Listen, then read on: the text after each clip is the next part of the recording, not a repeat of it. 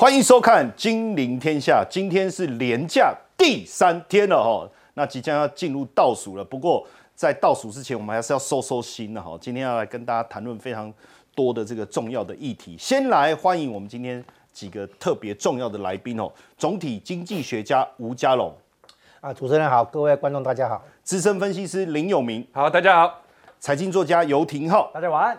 资深分析师纪伟明，大家好。好，首先呢，我们要请这个廷浩一起来聊一下，因为他在总体经济方面也小有琢磨了哦。因为最近大家在聊一个名词叫拜登经济学，哎，我真的不了解拜登也有经济学，但是他确实我看他推了蛮多东西。你看基础建设、削减通膨法，这个好像也是从总体经济的角度出发。但就目前来看，很多的网友又说。啊，你买可算啊，啊，你很很老啊，哎，这不是我讲的哦，这个是，哎哎，这个是民调讲的哦。但你觉得他这个拜登经济学有没有效？有没有可能让他再次连任？呃，我认为他是在明年总统大选当中非常重要的一个主轴哦。啊，他基本上在过去两年的政策绩效，他都会以拜登经济学作为主要名词来进行灌输，这也是明年总统选举的主基调。大家不要看哦，你看最近呃，不管是彭博社啊，或者是呃很多 Fox 啊各大媒体所做的民调统计哦，你会发现哦，即便多数人对于拜登不满，但是拿来跟川普对比的时候，民调其实差不多。是哦，对，你可以观察到哦，最近彭博社。所做的民调，哦认为拜登和川普之间的差异哦，认为太老，捉对厮杀，不适合选总统哦。这个拜登比例是来到百分之七十五。他们两个到底差几岁？你知道拜登现在几岁？拜登现在八十岁。八十，那川普几岁呢？川普是七十七岁，其实他们讲的也差三岁而已。但是认为川普太老不适合当总统的比例啊，只有百分之四十五而已。所以这两个人选民不太一样哦。那当然了，其他可能差不多，其他差不多，至少可以承认一件事情啊，就是说拜登他本身在呃过去执政当中一定会有部分的执政包袱。那尤其这两年受到最大冲击的就是属于经济议题的部门。哎，你看。选民说他很诚实啊啊对，两个人其实都没有说特别诚实啊，他比较诚，然后也比较讨人喜欢啊。对啊，就是说他本身没有这么多的攻击性。可是我们都很清楚啊，这些都是次要议题，因为这两年通膨对于实体经济所造成的影响和冲击太大了。他选民对于经济的看法，对于拜登的评价，重要的才是影响明年总统大选的主基调。那你可以观察到，在经济程度上啊，赞同拜登的各项行动或者措施的比例只有百分之四十哦，反对的有百分之六。十哦，那尤其通膨和成本上新，对于选民的冲击啊，很大哎，来到百分之六十，这很大。对，那边境安全最近也是哦，你可以观察到，最近美国在纽约的流浪汉人数啊，快速的冲高。无政客，对，为什么呢？因为很多德州 政府 把人家载到纽约去嘛，纽约有更多的对于移民相关友善的法案哦。那你可以观察到种种处理迹象，不管是处理中国关系啦，或者是相关乌克兰战争啊，改善基础建设啊，这看起来就反。大部分都反对啊，对，但有一点是明年拜登总统选举一定会去推广的主基调，也是拜登到目前为止啊少数完全成功的政绩啊。完全改善了就业机会。哎，三星来德州厂，哎，这个台积电的 Arizona，对，全球各大半导体厂都在我们美国来设厂，带动了新一波的投资案哦。我们要知道，台积电是过去十年以来啊，在美国最大规模的投资案，制造了非常多的就业机会哦。美国到目前为止职位空缺数啊，还有八百八十二万个。美国现在失业人数是多少？五百八十二万你就算所有人都找到工作，还有三百万份工作找不到人。找不到人。对，那一方面呢，当然是他的对于制造就业机会在全球的布局。那第二件事，其实那是因为新冠疫情嘛。新冠疫情的确造成了就业形态的大幅改革。所以光是这件事情呢，你就可以了解到为什么我们一直说，基本上就算明年进入衰退啊，它可能都是属于技术性衰退，或者是属于轻度衰退，因为。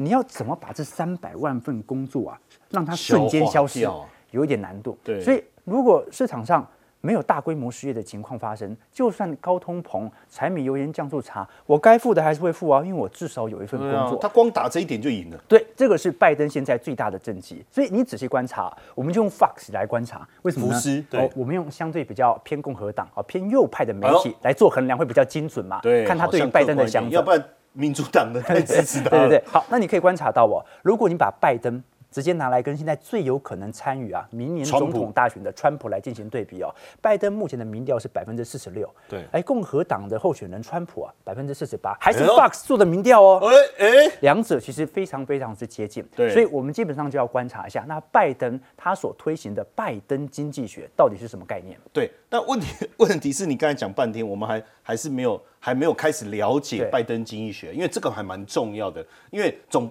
总不能说他一直在讲拜登经济，我想到只有雷根经济学。对他，所以他有没有在模仿雷根啊？没有，两个的经济政策完全是不一样、相反的政策哦。雷根在当年呐，他所采取的雷根经济学啊，我们叫做 trickle down，叫涓滴经济学。涓滴？什么叫涓滴经济学呢？就是涓滴，好像跟我现在上厕所蛮像的，是吧？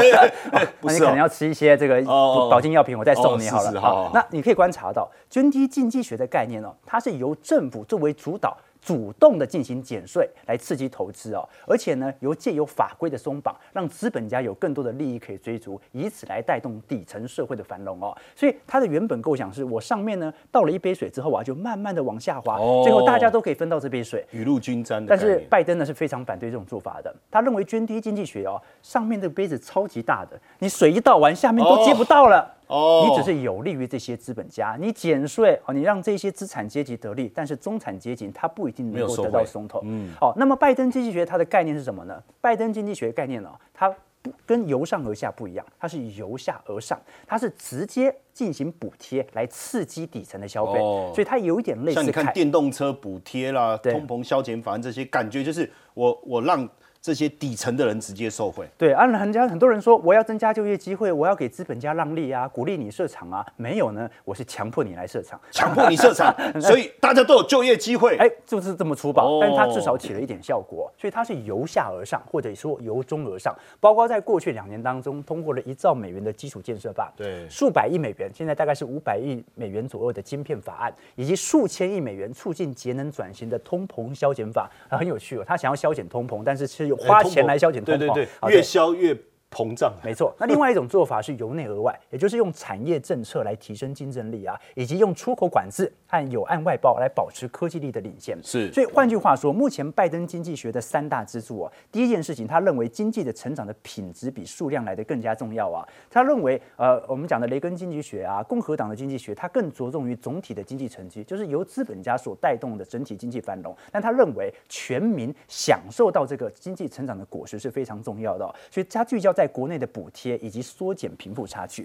那第二点呢，是他主张透过法规补贴和其他干预的手段呢，强迫的或者说引导的方式，让民间的资金转向政府偏爱的部门。就是说我想要扶植这几个这几个产业，好，那我会用一些啊看似合理啊，但是呢也半推半就的方式哦，尝试让你把资金投入到这些部门呢。那最后一点呢，他个人认为啊，从贸易到外交政策啊，应该是以美国劳工为先。哎，这有区别哦，这选票不是以完。全美国利益为先哦，是以美国的广大民众为先。OK，好，那基本上拜登经济学哦，和我们看到雷根经济学哦，它的最大差别，一个是由上而下，一个是由下而上，他们是经济本质的区别。一个是从供给侧改革，那另外一个是从需求侧来着手啊。对。但是我们都很清楚哦，拜登经济学在这两年其实形成了非常严重的副作用，那就是通膨。通膨。我们必须承认，这一波的通膨它不只是来自于二零二零年鲍尔的海量货币宽松，因为在呃当时零八年其实也是海量。货币宽松，对，当时来看也是非常大的一笔钱，对。可是零九年、一零年并没有形成显著的高通膨，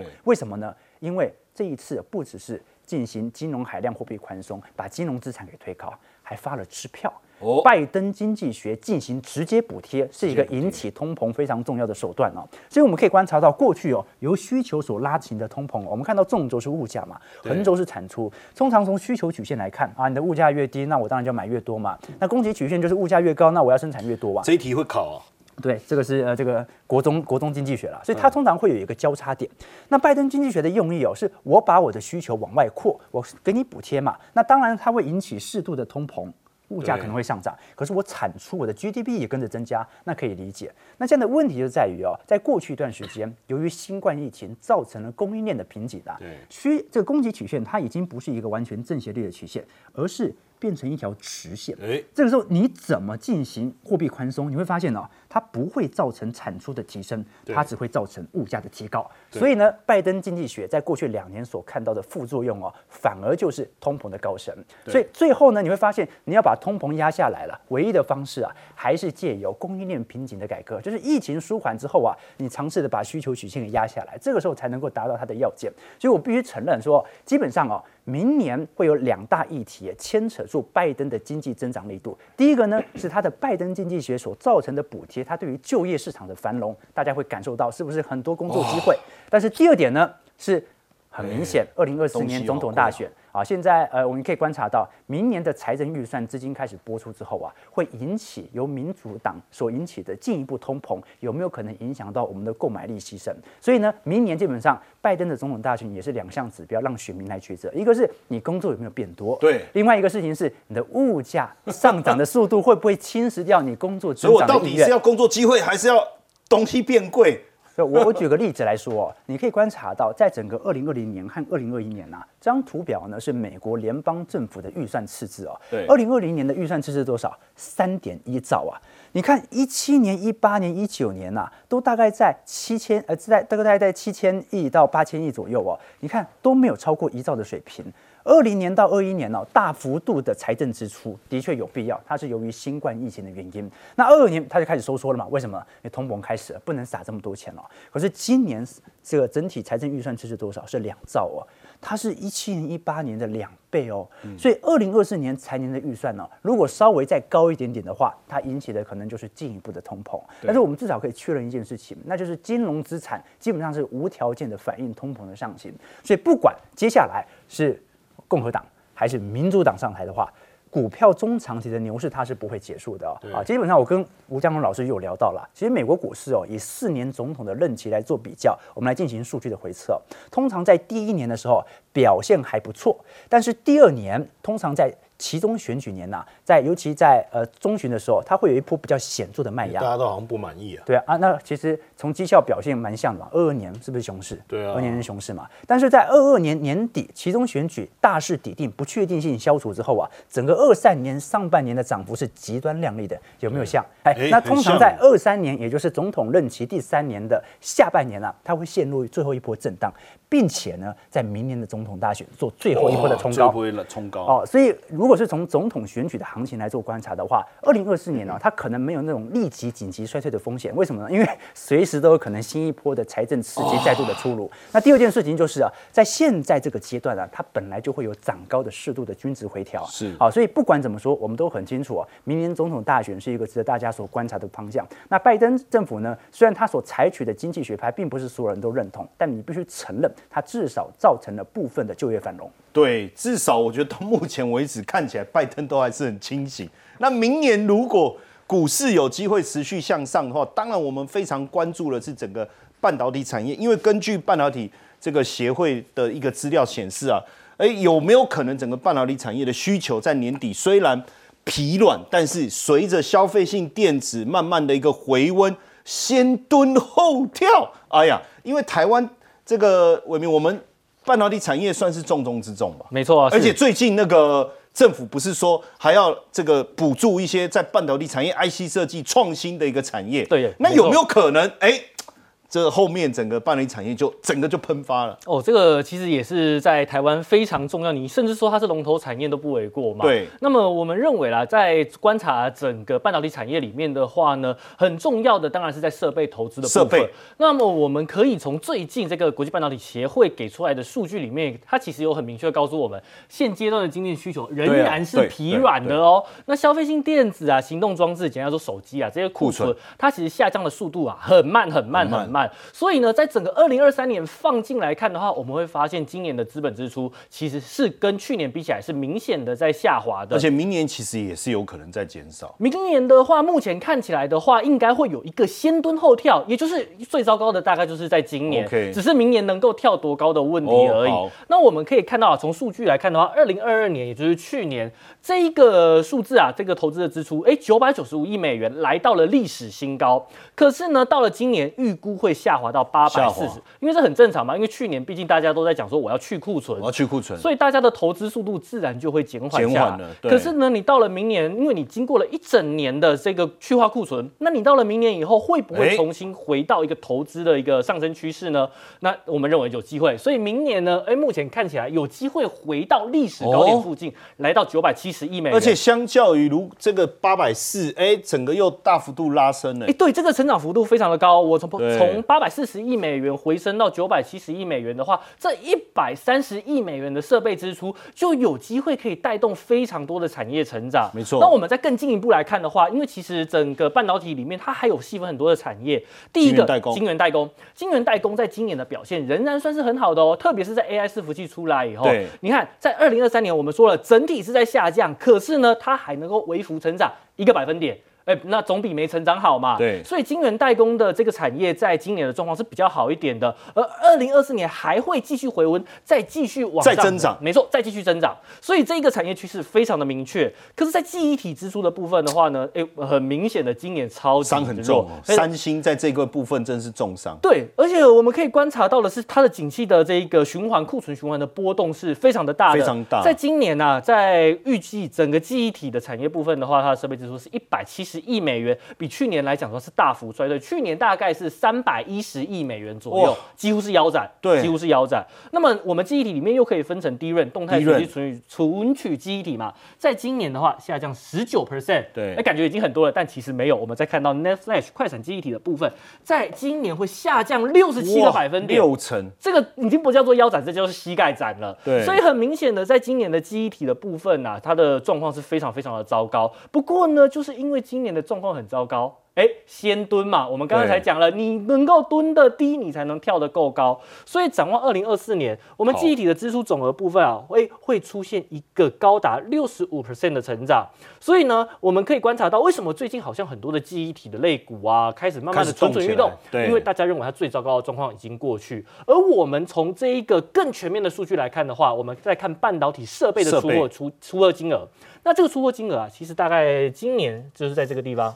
我们可以发现，它已经过了一个谷底。哎，它已经过了。好像从这个第二季开始，其实设备的出货已经开始在增长。没错，而且它是三个月的移动平均，因为设备的出货会有波动嘛。所以等于是越近的。这个出货的力道要越强，才有办法把平均带上来。所以其实这一个谷底过去的时间，因为比这个我们图上看到的还要来的更早一点。那实际上面的话，我们既然已经能够确定谷底已经过去，这就是一个好消息了。是差别在于我们后面的回升力道到底有多大。但目前我们可以观察得到的话，现阶段的这个半导体支出，春燕，我要的是春燕，春燕真的要来了。我们来看一下，其实晶圆代工产业啊，整个八月份的台湾的这些上市公司营收月增已经来到。上次那个。那个外资把台积电哦讲的实在是让人家觉得很担心，对，很担心的。但是你的数字告诉你说没有啊，营收就是在增加，虽然还是年减，因为今年毕竟还是状况没有那么的好。可是你重新回到了月增，也就代表你的状况正在渐入佳境。第三季我们可以看到有 iPhone 十五的新机，还有 AMD 的这个 j o n a 的 CPU 也都会持续带动先进制程的成长。那当然了，下行的风险来自于 PC 跟 Android 智慧型手机的库存，它的调整速度还是非常的慢。所以我们可以看到它的这个营收增长速度没有这么的快，不过就像我们刚刚讲的，谷底已经过去。接下来的话，先进制程的产能利用率会先开始拉，从六十到七十 percent 回到七十到八十 percent。这个还蛮重要的，因为产能利用率如果太低的话，代表实际上机器冷啊。机器冷要重新热，蛮难，蛮难的。这个东西一旦冷却，你要让它重新再热起来，它需要很长的一段时间。像每次廷浩讲冷笑话，我要把场子回温，哦，都要很久。这个这个不好说，不好说。但是我们可以看到的是，成熟制成的部分的话，还是在六十到七十 percent，维持一个不不冷不热的状况。所以我们要观察的就是，哎，我们台湾有这么多的晶圆代工厂，我们应该要怎么去做观察？对，首先台积电先进制成没有，所以你觉得还是要放在龙头身上？以目前的话，毕竟整个先进制程的需求仍然是比较好的。那现阶段的话，我们当然还是要往这些比较强一点的产业、强势的对去走。所以呢，台积电现在的话，很明显、很显然的，它的形态在所有的晶圆代工厂里面，它是最强的。最强，它仍然是在一个上升的趋势。就算它有拉回，我们认为它拉回的幅度也不至于太深。好，而且在接下来，我们刚才讲了，你 iPhone 十五又要出了，你的 AMD 新的平台也要出了。虽然你有 Android 智慧型手机在。拖着代赛啊，它就是拖油瓶嘛。可是整个 AI 的趋势在这一个台积电的产业链的位置上面呢，它仍然是主要的受惠者。没错。所以呢，你既然它的领导地位不变的话，你未来的这些 HPC 高速运算，你就未来的 AI 的这些晶片，都仍然是由台积电吃下来的。所以它的股价会比较强势一点。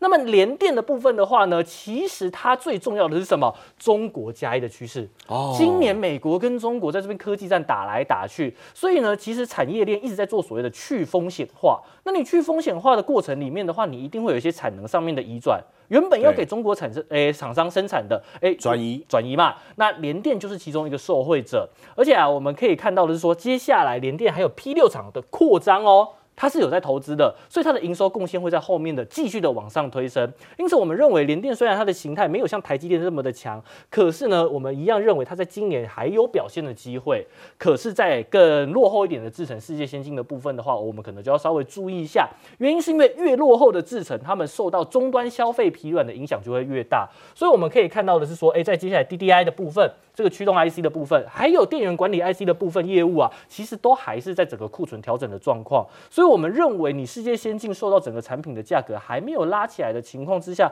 它的股价就会比较疲软一点。当然，不是说这间公司不好，而是呢，春燕要来，一定要有人先知道，一定要有人先带出去嘛。台积电我们认为是首选，那么呢，联电的部分的话，大家可以观察看看。而世界先进在明年先蹲后跳起来的情况之下，我们再回头去看，这个时候会有比较好的投资机会。好，谢谢伟明详细的一个补充哦。当然，现在呃，当然呃，台积电啊，半导体业是台湾的护国神山，没有错哈。可是我们现在看到越来越多的这个国外的朋友加入我们工作的一个行列。可是呢，现在我们在讨论的是。台湾生不如死，所以我们需要大量移工。哎，可是这中间好像又有商机，到底我们要怎么去看这件事情？因为现在年轻人不生小孩，对，这是一个很严肃的一个问题哈。那但当然也是一个投资的机会啦。那我们刚刚聊到很多，各位你要知道，台湾的电子产业的最长的循环，大概现在目前顶多只有两年，甚至有些只有半年。对，可是台湾未来有一个二十年不会变的趋势。就叫做生不如死哦，生不如死。对，各位可以去看一下。你是说我们活着生不如死？如果股市再这样的话，那各位可以去看一下，十五到六十四岁的青壮人口，其实在二零二二年的时候，二零一五年的时候，一千七百三十七万已经到了高峰，然后之后就一路一路的荡荡到多少？二零七零年，这个就是年轻人越来越少啊。所以现在出现了一个就老龄化的社会，跟日本很像，叫做社保长照跟外籍看护移工。哦，这个就是未来非常非常重要的趋势。那各位可以去看移工在农工科技经济发展里面的移工啊，大概这一这这一两年一直在上升，大概是四十七万，对，啊，就是从这个四十二万到四七。可是你有没有发现，长照的这一块，看护移工这一块，从二十五万、二十二万、二十二万。一路的往下降，却又降，所以台湾实际上在缺这个所谓看护义工哦，所以哪一天的时候就变成说我帮这个陈燕推轮椅了，对，那我再帮廷浩推轮椅，对，我们一起出去晒太阳。那各位可以去看这一块都已经变得很少的情况之下，现在政府已经发现不太对了，所以他开放八四量表的三大类人申请放宽。那这三大类人里面，预估会有六十万的一个人呐，会因此受惠。你看之前只有二十二万个家庭在聘雇外籍的看护义工，那未来如果有六十万的话，这样加上去，你看。四十七万加二十三万就七十几万，如果再加上去的话，少说有一百万的移工在台湾。那这是这个这跟投资的商机会有什么关系？好，那移工需要做什么？移工需要做？不是到不是在火车站看他们，公公园不不不，这样这样也不对，这样也不对哈。每个移工每个月赚到的钱，他们要汇款，他们要汇款汇回他，他们要汇回去的国家。对，那他们的一个汇款，我们看下一章，他们在汇款的时候。台湾有什么样的一个方式可以让他们去做汇款？是他不就走到银行开户？没有没有没有，完全不一样。因为外呃这个外籍银工的一个汇款是必须要有管制，因为你怕他洗钱。哦，那你知道大部分以前百分之八十都是透过黑市，就杂货店干嘛店。印尼杂货店、泰国杂货店有这么多越南小吃、越南河粉小吃店，对他们都是透过黑市在汇。为什么黑市的第一个手续费收的便宜，但是汇率差？可是因为他们熟了嘛，就是家乡买东西都在那边。但是现在有一个新的东西，就是政府有一个沙盒，有一个沙盒实验的一个计划，里面开始要让他们用正式的一个方式来汇款。所以后来就有一家公司发展了一个叫 Q Pay 的。那 Q 配这个东西的话，现在已经市占率高达百分之四十了。也就是说，透过这个所谓的 Q 配的一个方式，他教你怎么样用手机去注册，注册完了之后呢，我们直接到便利商店去汇款。所以这是合法的，合法的，合法的。然后我现在早上我这个地方去汇，我的老家两个小时之后就可以在印尼把钱拿出来了。那这个是哪一家公司在做的？统正。那它又是合法的，它合法的。然后这家公司也是挂牌市占率百分之四十，而且你在上市上买得到。所以我要跟各位讲，目前做移工汇兑的基本上只有两家，两家，一家叫统正，一家叫东联互动。东联互动没有挂牌。OK，那这两家加起来已经占了市占率百分之五十了，剩下的其他的大部分都是黑市。哦，哎，对，那就那但是统证是百分之四十哦，东联互动只有百分之十哈。然后预估统证经过了这个所谓的沙盒实验完了之后，它现在有三十几万的会员，移工的数目里面占了百分之四十，未来它有机会变成百分之六十的市占率，就四十万的一个会员，成长百分之五十。对，你知道成长百分之五十的话，我们来算哦，它百分之四十的 EPS 的话。其实每一季的净利一点零九推算出来大概就是四点三六，如果到百分之六十，它可以赚六点二二。哦！那各位你知道他在赚什么吗？员工每汇一次款，就外籍移工每汇一次款，他收一百五十块。对。那我有多少会员就收多少钱？一个月假设汇一次，那事实上搞不好不止一次。对。我们就用一次一百五来算，然后算他现在三十万的一个会员这样算，未来增加到六十万，完全没有固定成本，就这个他他没有固定成本，没有变动成本，这个生意。几乎独占，几乎独占。对，但是你说为什么会给他独占？因为早期在没有人在做，他先做。那现在。很多人想要做，可是没有他这么大的会员数。那各位你要知道，第三方支付里面最大的一个就是人。当我有很多的人、很多的钱进到我这里面，我什么都可以做了。而且我已经习惯了，我就在这里用。而且 Q Pay 现在你去问外籍的移工，很多人开始一个带一个外籍移工，其实对台湾，因为他来他也不知道，就问你嘛，就问你你用什么？我用 Q Pay，对对，他叫 Q Pay Q Pay，对，那看他对，就是用了以后开始以后大家都在用，而且我们之间要互相转钱，你有 Q Pay，我有 Q Pay，我们要转就方便。好，所以我们看接下来一张。那以统正的小故事来讲的话，他早期是因为他转投资达正，他是做脚踏车或自行车里面的电动马达，那是电动车的这一块，但是他后来发现不对了。这一块其实毛利很低，因为它其实没有逆取的技术，嗯，所以他开始慢慢的就退出去，然后开始做这一块，做到什么？宏基开始去认他四十点零五的一个私募占股，他百分之十。为什么他发的一个私募宏基要去认？因为很简单的一个概念，宏基认为说东南亚现在买我 Acer 的笔电，现在我是市占第一名。那这些移工赚了钱之后，都要在台湾买笔电带回去印尼老家、泰国老家。那现在如果有一个 Q Pay 的方式，我在台湾订货，然后我用 Q Pay 付款，然后我直接在东南亚取货，我是不是就不用运送飞机了嘛？对不对？所以宏基看到的是统正的这一块，然后再加上 Q Pay 有累积三十万的会员，那如果三十万里面抽百分之二十来买我的笔电，哦，我不是赚翻了？对，所以他就是看到人的商机、钱的商机进去做好。那进去做完了以后呢？现在回过头来，他还要再带着统正宏基要带着统正到日本去插旗，到日本，所以他又要去日本赚移工会队的钱。对，因为宏基本身也有移工，宏基自己有这么多厂，就有这么多的外籍移工，那我又赚他们这些人的薪水的汇款，然后我又去卖他们的笔电。然后呢？对，所以现在所有的故事都起来，各位去看六一七零的一个股价不还原的月线，其实是过高之后的压回，这个非常有适合养这个纯股，也就是未来两年里面这个趋势不会变，一个赚六块钱的公司，现在的股价连六十块都不到，大家可以参考。好，当然我们在看这个，呃，刚才有明哥讲了，一开始这个生不如死，我们也发现。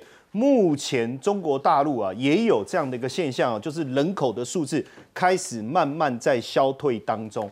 当然，现在大家都在谈说中国有可能进入这个通缩，很像日本的这个呃，这个这叫什么通缩的二十年或三十年。但是，当然中国大陆自己是不承认哦。那这件事情这么难面对吗？江老师，我们怎么去看到底通缩这个问题？为什么他觉得他们没有？很可怕吗？呃，这里有两个问题，第一个是通缩本身为什么可怕？对。那第二个问题是联系到啊，为什么现在中国有这个通缩的风险？对。那这里在讲这个以前，我们先注意到市场上现在有两个不一致。第一个是我们刚才提到的联准会对经济跟通膨的看法与华尔街金融圈看法不一致。对，第一个这不一致。对，第二个不一致就是美国、欧洲在通膨，中国在通缩。哦，这两个哎，这两个是不一致的，对不对？一边在收，一边在收缩，一边在膨胀嘛。对。好，那么中国的通缩风险哦，回到一般原理来讲是这样：货币政策有把握对付通膨，但就是不断的紧缩，紧缩到最后，就我一直升息，一直升息。你利利率现在哈，如果讲到百分之六，很多人可能就昏倒了，对不对？对。啊，如果百分之八嘞？如果百分之十嘞？如果百分之十不行的话，不想清醒了。如果百百分之十不行的话，百分之十二、百分之十五。当年就是一路拉到百分之二十哇！你现在看，如果现在利率百分之二十的话，我看哇那个 昏倒那个政变了哦，就说不断的货币紧缩啊，利率不断升高，最后还是把通膨打下来。对啊，就是八零年代初期那个时候哎，那但是呢，碰到通缩的时候，你反过来操作嘛？对，我就是降息哎，反过来操作宽松嘛哈？对哦，你不是紧缩嘛？你是宽松嘛？宽松就那宽松降息降到最后零降到零啊？对啊，顶多一点点负利率。对。有局限性，局限性就是说对货币政策对付通缩哈，有有难度啊，比较困难，有有局限性。那我们回回顾一下这个对比一下哈，两二零零九年的时候，美国开始推量化宽松，就是对这个政策工具的不够，他推出叫这个叫货币政策创新的哈。伯南克当时很得意哦，他他想出这个点子哈，就是他政策创新，因为光是降利率不够嘛。不足以应付嘛，哈。对。那我们很多人在问说，为什么量化宽松不是应该带来通膨吗？为什么没有通膨？因为当时的背景是通缩，金融海啸泡沫破掉以后，整个总体经济环境在通缩，所以你用量化宽松是去抵消通缩，当然就没有通膨嘛。反正刚整个零九年到一九年就是疫情前那整个十年，美国通没有完全没有通膨压力。对。啊，那两千年的时候，因为疫情的关系，从川普时期就开始那个扩张支出，因为是应对疫情。啊，然后拜登接着干的话，就变成搞财政刺刺激啊，直接把钱塞到那个社会大众那个口袋里，是这样来。对，啊，好，所以补充一下，那个也是个不一致，就是货币在宽松。把货币要紧缩，对付通膨，财政在宽松，对，叫做货币政策、财政政策不一致，对，叫做左右互搏了哈。所以我们这里一共讲了三个不一致。那就是说，因为当时是通缩，所以用量化宽松没有造成通膨。大家不了解这一点，以为说量化宽松会带来通膨，啊，其实就数据来讲，确实没有通膨，确实没有。因为什么？因为背景是通缩。好，现在我们说为什么通缩难以应付，这一点很重要哈。就是说，因为预期心理，如果你预期。你你以后东西会变便宜，哎，对，会价格会下跌。比如说，假设哈，不一定会成立啊。你喜欢的法拉利跌价，以后会跌价。你当然等它跌了再买啊。对，我现在干嘛买？好，你预期房子要跌价啊，之后再买啊。啊，对，等等它跌了再买，就这样子。所以你预期价格会跌的时候，你就不急着买。对，等价格跌了再出手嘛。对。啊！结果等到那个时间点，结果你你真的有跌，不是因因因为你收缩嘛，你没有下单，你没有去买了嘛。啊，这这真的。啊，你这样别人这样，很多人都这样的结果，对，整个需求萎缩。所以呢，预期心理很普遍的话，需求就萎缩了嘛。哦。需求萎缩的结果，果然厂商只好降价，哎，对，那就对对，你的预期心理得到印证嘛，叫做自我实现的预言。对。通缩的最大问题是这个自我实现的一个预期心理，而且假设这个一直循环下去。哎，真的跌了，那我再等等，会不会跌更多？好，我们来讲，我们来看这个哈。假定因为某种原因物价跌，物价跌了，物价跌的话，企业的营收获利都下下降，然后它只好应对，要么裁员，要么减薪，甚至于破产。对，那这个从企业端传到家庭端，消费者这边就面对失业或减薪，购买力下降。最怕就这一件事。然后消费者反映出来以后，他需求下降。对，那最后果然造成更大的下跌，新一轮的通缩。对，哎，就变成一个恶性循环。对。那所以在通缩的时代哈，基本情况是这样：消费者减少消费，对；企业呢减少投资，然后呢整个市面会变得更萧条。对。那因为这样的环境，才会逼凯因斯当年去写一般理论，就是用公部门出来刺激，刺激。好，因为问题出在总需求，不是价格机能没有调的问题，是整个总需求。从数量观点来看，整个总需求萎缩，对，陷入这种恶性循环。所以呢，你不出来打破不行。不行。那这个问题有一个弦弦外之音，就是美国这一阵子不是派很多官员、部长级官员去中国访问嘛？对。他们就在看说，如果中国陷真的陷入通缩这种风险的话，那公部门要出来举债消费，填补这个缺口。所以他们去看中国的财经新的财财经团队有没有有没有对抗通缩的这种这个 sense？哎，对对对，有有没有对抗通缩的这种心理准备？是这样子，所以他们跟技术官僚、财经团队去接触，因为在这种情况下，家庭不敢借钱，企业不敢借钱，啊，然后呢，这会造成通缩。然后中国有没有应对通缩的这个准备？那因为哈，中国的通缩有助于全球的通膨的降温。哦，美国、欧洲在通膨，然后可能不要靠中国收缩 来抵消原物料的涨价、油价的上涨等等这样子嘛。那如果中国正等来触底反弹，疫情后的反弹终于来了，那糟糕，油价、原物料行情又要走高哦。所以呢，现在看起来中国是不是通缩，可能美国在密切观察。好，谢谢嘉龙老师详细的一个说明。当然，等一下我们回来来讨论哦。我们最近非常。关注一个公司叫中保科哦，这这大家有没有听过一个广告？就是什么什么无限加什么有没有有听过这个广告？但哎，既然他可以顺利的接班，这过程当中有什么样的一个转折的发生？我们等下来讨论。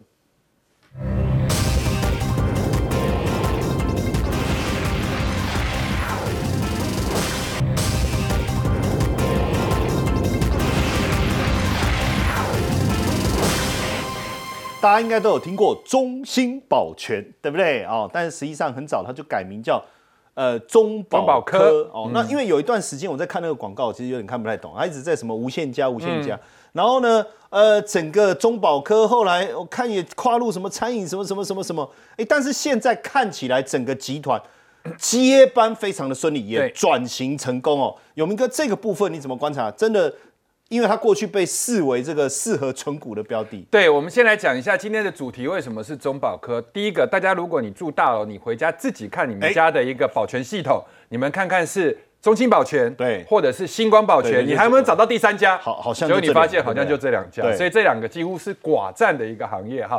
那为什么他有办法？因为早期他最早做，然后做到就像我们刚刚在说的这个统正，或者是做移工的时候，做到它越来越大的时候，大家就已经习惯它。了。对，所以你保全业可以一直换，可是你监控系统，你大部分用的不是中保。不然就是星光宝。好，那再来的话，长时间我们去研究，有人说存股要存金融，有人说存股要存塑化，早期还有存钢铁台这个中钢，结果你发现二十年下来。存所谓的中兴保全、星光保全，殖利率 always 都在四点五趴以上，对，甚至有的时候还有更高。但他们的股价比较没有波动，但他们的殖利率一直很稳定。我们先来看这一家的这个中中兴保全的一个客户数已经超过七十万，超过七十万，八月的营收现在是创了这个所谓的第四度的一个创新高。前八月哈，你看所有的四个行业都在清库存，包含金融股也有一些呆账。但是起起落落的过程中，其实它的前八月年增十一趴，一直都很稳定。那现在大家以为它只有在做系统保全，它现在已经变成可以再去做智慧城市，甚至可以再做餐饮了。对，那 下半年还有一些标案要进来的时候，其实它陆陆续续都会再创历史新高。所以，我们先来看这一家公司，五月三十号的时候开始去换第二代的一个经营。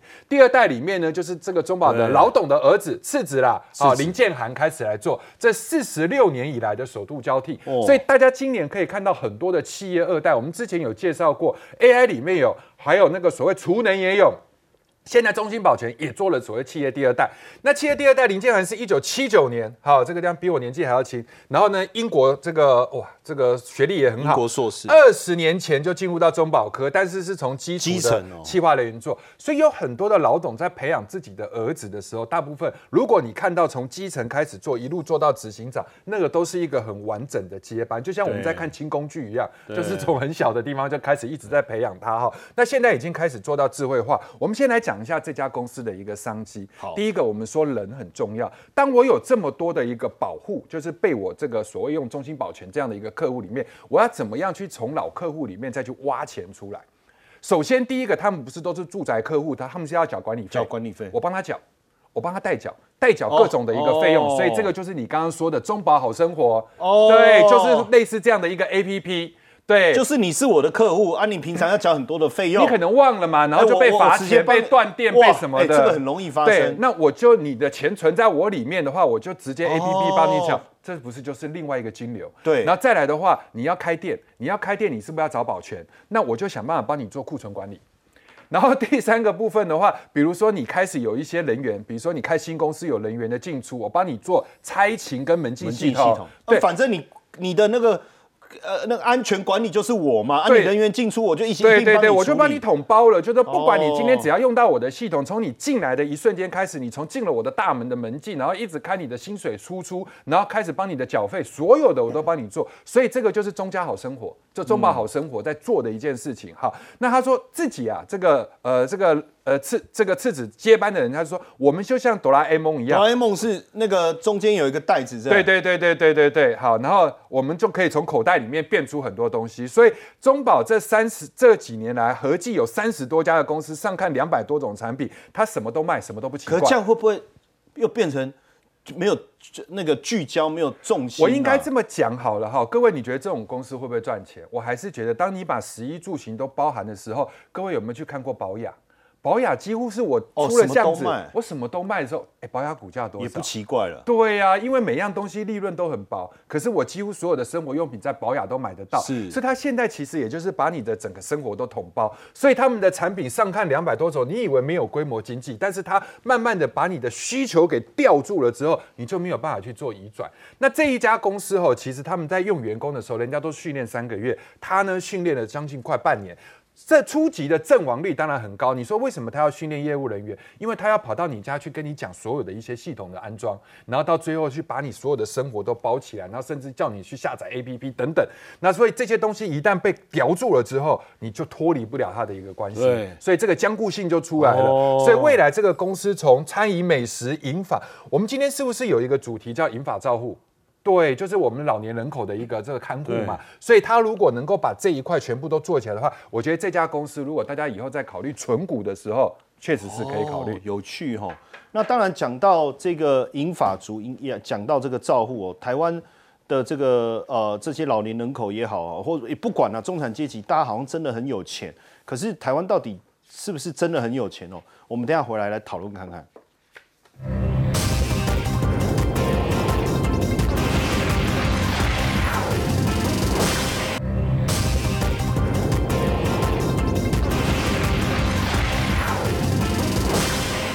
身为台湾人，我们要感到骄傲。为什么呢？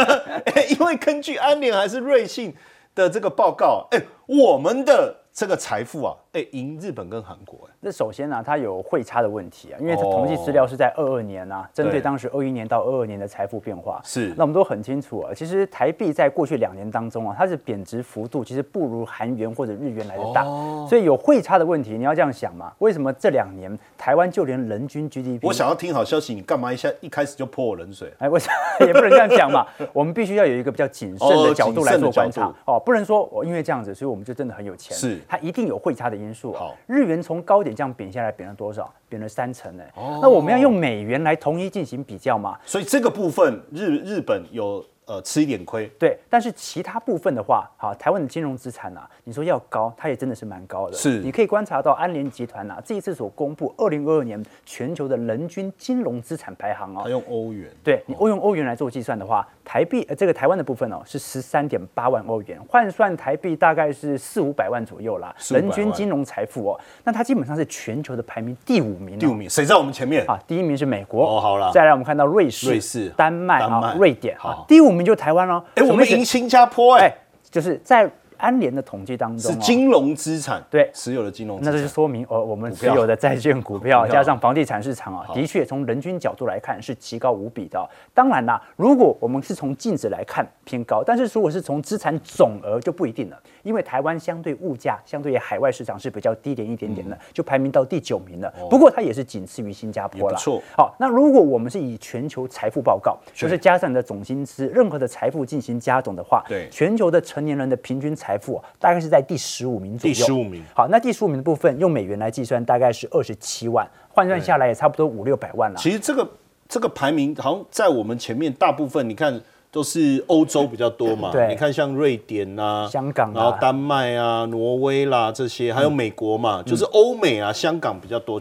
所以我我们整体排起来输他们一点点，我觉得也还好。对，重点在于哦，因为。我们本身的物价水平呢，相对于海外市场是偏低很多啦。偏低。那第二点呢，很多人的质疑就一件事情呢，就是说，你像我跟郭台铭的财产平均下来，我们一人也是几百亿啊，对不对啊？差不多啊。我也很觉得很骄傲啊，对不对？我站在郭台铭旁边，我的身价平均下来，我那个数字就被拉高了啊。对啊，OK，所以很多人会把这个平均值哦，认为可能是贫富恶化的象征。啊，所以这个时候我们就要仔细看一下中位数的部分。中位数，中位数的部分，你发现呢，反而提高了排名哦，来到第十一名哦。中位数其实就已经非常贴近于实质我们普遍人均。那中位数多少？十万美金。对，哎，其实也蛮多的。对，所以在这种状态底下，我个人会认为哦，很多人会觉得说，台湾在这几年呐，的确有贫富恶化的趋势存在。它的确有恶化，但这个恶化它属于科技业以及服务业当中的恶化程度哦。我们都很清楚，服务业虽然很缺工，但是老实说了，服务业缺工所造成的工资成本上涨，也让服务业大部分也赚不到什么钱。对，这几年真正赚到钱的都是属于科技业。我举个例子哦，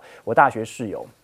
现在在台积电中科厂，室友，你已经举例他好几个节目，没有好几年了，你能不能换一个人？我没办法，我跟他们还在联络，就这几个。那因为你你知道我们做投资嘛，所以一定要去做一些实地考察。啊。刚好三个都工程师，整个宿舍就只有我一个是搞经济系的，对，所以问了一下中科厂的部分你像去年的年终哦，它产线会比较高的 bonus 啦，好，它基本上年终的话是二十四个月起跳，工作没几年哦，二十四个月，那加上年薪的话，等于是等于是三年年薪哦，哇，哎，所以你可以了解到一个迹象啊，你看最近哦，不管是国泰房价指数，还是信义房价指数，就不管是预售屋还是中古屋，在二季度哦。都创下台湾历史新高了。对，哎，不是量缩吗？为什么还在创高？好，你你就问他说，今年不是没 bonus？他说今年砍很多，明年可能展望也不好。那为什么还是这么多？他说哦，因为去年就已经把未来五年的钱都赚到了，没事，还是在主北看房。钱太多，还是得继续花。对，那就造成了一种现象，那就是财务部门在金融业板块当中啊，还是有非常显著的提升。我们都很清楚，金融业啊，金控业当中啊，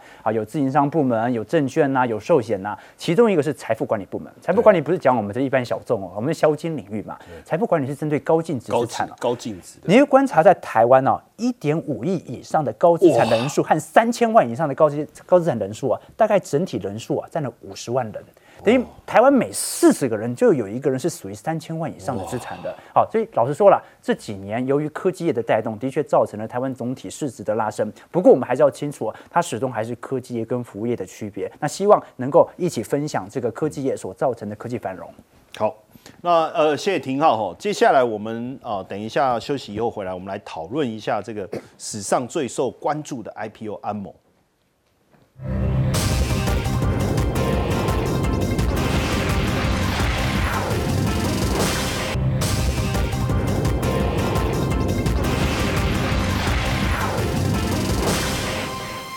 史上最受关注的安某的 IPO 真的是开门红哦，但是我们不讨论它股价的变化，我们的重点是。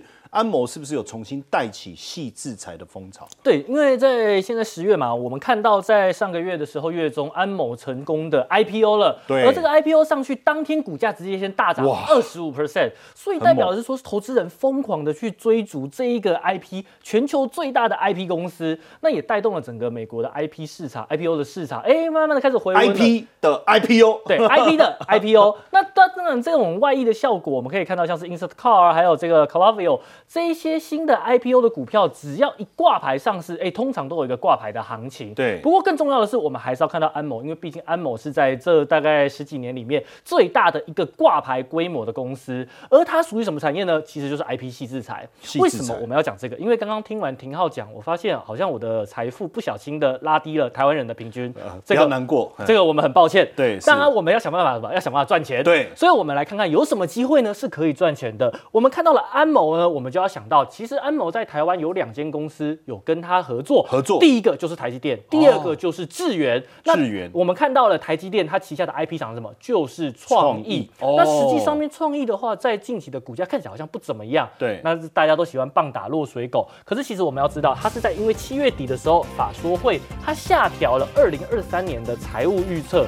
但其实这个下调并没有很严重啊。它有两个一个两个地方要注意，第一个是 AI 伺服器的专案还在持续的量产，第二个呢，这一次大家看到的负面消息说，哎，我们有五纳米的专案延后，是因为客户要修改设计，而不是取消订单。哦，所以在明年这个一样会持续的 tap out 出来，所以这个订单就会反映在二零二四了。没错，那么再来呢，我们可以看到智源的部分的话，它也有一个在质变的部分，因为它以前在做的。